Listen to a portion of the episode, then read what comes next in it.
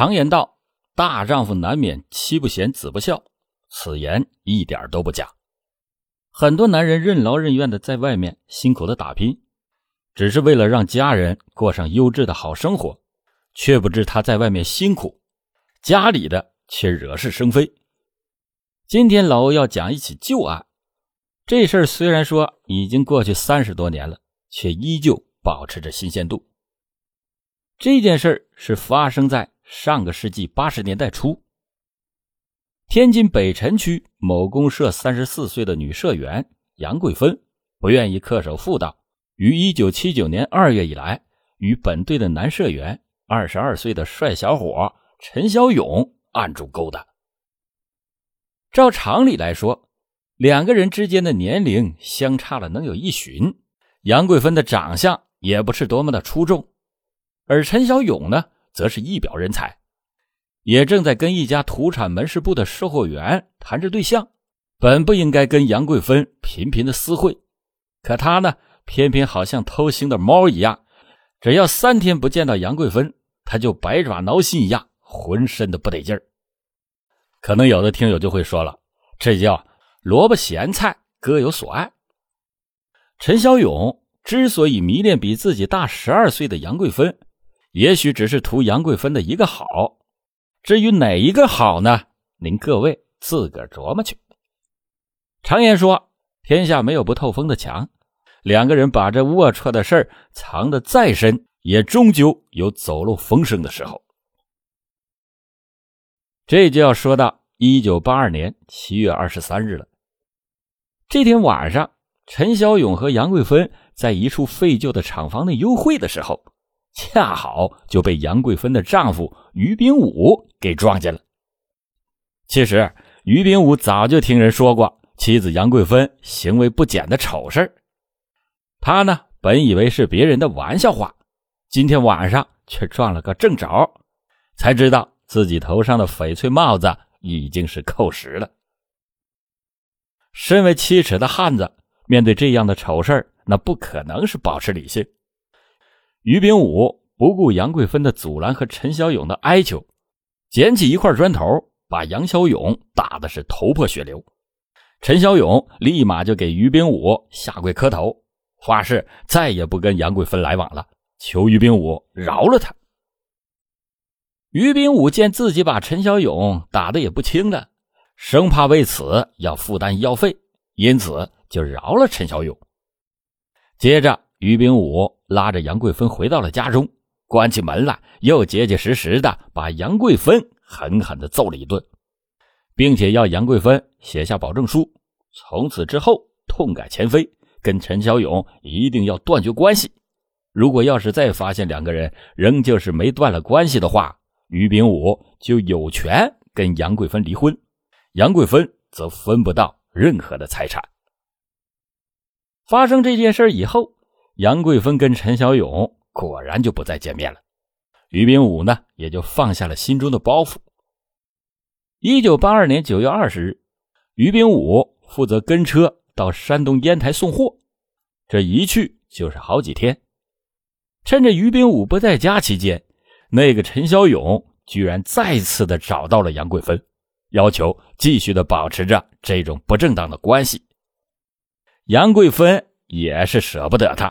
于是旧情复燃，就这样一对不正经的玩意儿又重新勾搭到了一块陈小勇对于上次挨打的事是耿耿于怀，当着杨贵芬的面恶语重伤于炳武，故意的挑拨他们夫妻俩的关系，并且说啊自己已经找好了一帮兄弟，改天趁着于炳武没注意，一拥而上将于炳武的腿给打折了。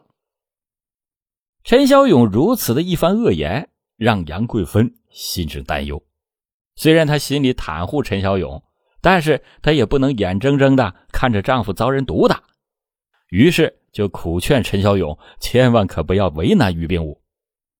陈小勇则好像是吃了一只秤砣的乌龟一样，说什么也不肯答应。杨贵芬也没有办法，只好在丈夫于冰武从烟台回来以后，把陈小勇要算计他的事情给透露了出来，要他。多加小心。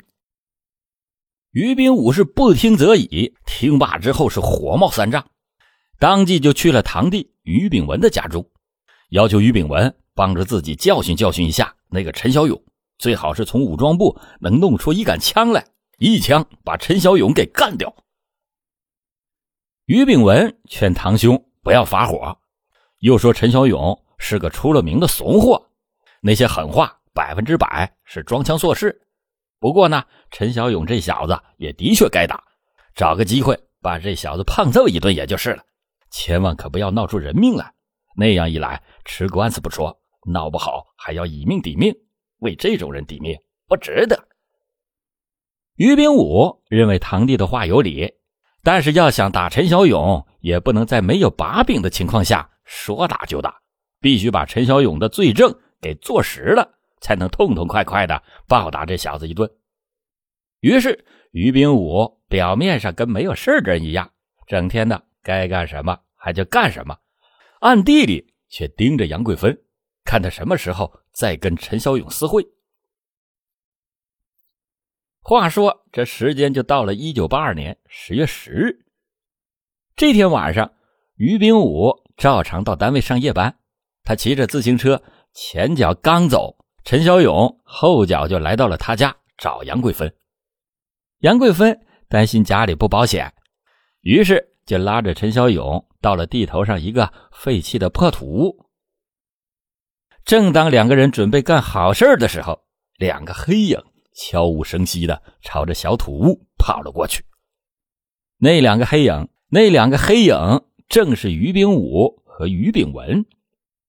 原来于炳武假装上夜班，出门以后直接就去了于炳文的家中，把自行车撂下之后，这对堂兄弟摸着黑藏在隐蔽处，看陈小勇今天晚上会不会来偷腥。果不其然，陈小勇来到了于家。不多时，就跟随杨贵芬出了门，直奔土屋而去。于炳武提起了事先准备好的一根铁钎和一个大活扳手，他把扳手交给了堂弟于炳文，自己则拿着铁锨，远远的就跟在了陈小勇和杨贵芬的后面，一直跟到了菜地里，眼瞅着陈杨二人进到了地头上的那个破土屋。堂兄弟二人认为时机已经成熟。于是就跑过去，冲进屋里，不由分说的就是一通乱打。陈小勇被打的是连哭带嚎，跪在地上直磕着响头，求于氏兄弟放过他。他赌咒发誓，今后再也不敢了。于炳武怎么也不再相信他的话了，就趁着他磕头的当口，用铁钎在他的后脑勺上重重的击了一下。陈小勇大叫了一声之后。捂着流血的头，侧躺在地上，抽搐了几下之后，便一动不动了。于炳武认为自己出手过重，把陈小勇给打死了。他刚想掏出火柴看看究竟，不料这陈小勇突然就爬起身，一头把他撞倒，然后拔腿就跑。于炳武让于炳文赶紧去追，于炳文却让他不要再追了。于炳武是咽不下这口窝囊气。起身之后，捡起了铁锨，自己去追了。由于天黑看不清，加之道路坑洼不平，受了伤的陈小勇跑着跑着，一脚就踩进坑里，摔了一个大趴虎。还没等他爬起身，于炳武就已经追到了，抡开了铁锨，朝着陈小勇又是一通好打。陈小勇起初还能求饶，可是被打了十几下之后。便再也发不出声。恢复理智的于炳武这时才意识到自己惹了大祸了。等于炳文跑过来划亮火柴看仔细之后，认定陈小勇真的已经断了气儿。这下闹出了人命，堂兄弟两个人全都傻了眼。于炳武考虑再三，认为这件事除了他兄弟两个和杨贵芬之外，谁也不知道。干脆就挖个坑，把陈小勇的尸体给埋掉了事。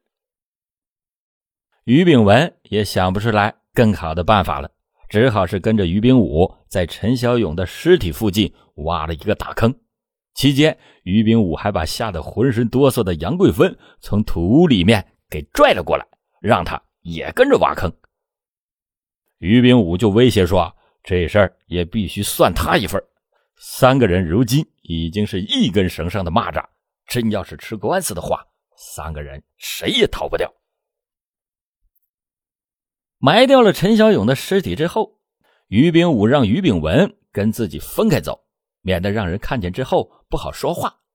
接着，于炳武就把铁钎和扳手全都丢进了河沟里，拉着杨贵芬回家之后，把所有的枕头、被褥通通的抱出去给扔掉了。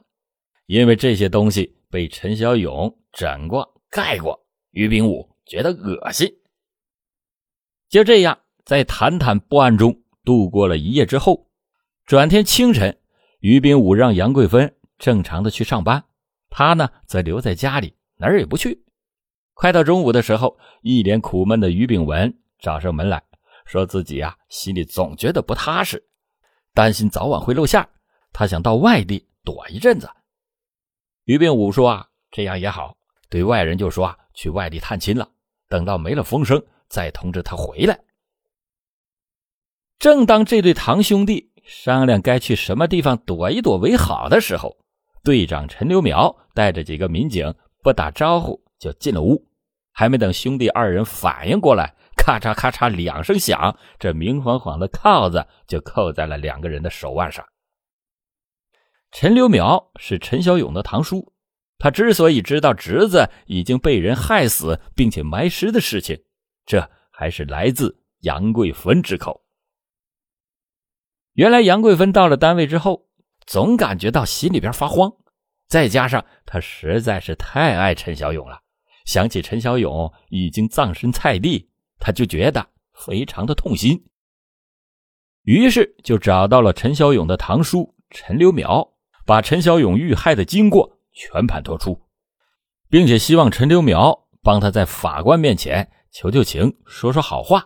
他揭发于炳武和于炳文，这也算是戴罪立功。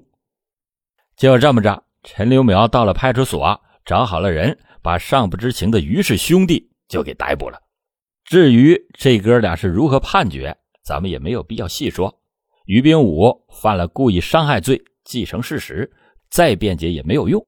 于炳文呢，协助他堂兄殴打受害人、藏匿罪证、掩埋尸体的事实也是无法辩白，因此两兄弟是双双入狱，一个死刑，一个无期。而杨贵芬因为行为不轨，负有牵连关系，虽然是揭发有功，但是也没有能逃过劳动改造的惩处。咱们纵观这起案件，实际上罪魁祸首。并非是于炳武，而是杨贵芬。如果不是他不守妇道，和陈小勇暗中私通，被发现以后又是屡教不改的话，那何至于闹出这场变故？到头来不但害死了陈小勇，还害死了丈夫于炳武，而她自己呢，也尝到了苦果。所以说“妻贤夫祸少”这句老话，并不仅仅是一句戏言，而是至理名言。好了，感谢您今天收听老欧讲案，欢迎您在评论区说出您对这一起案件的看法。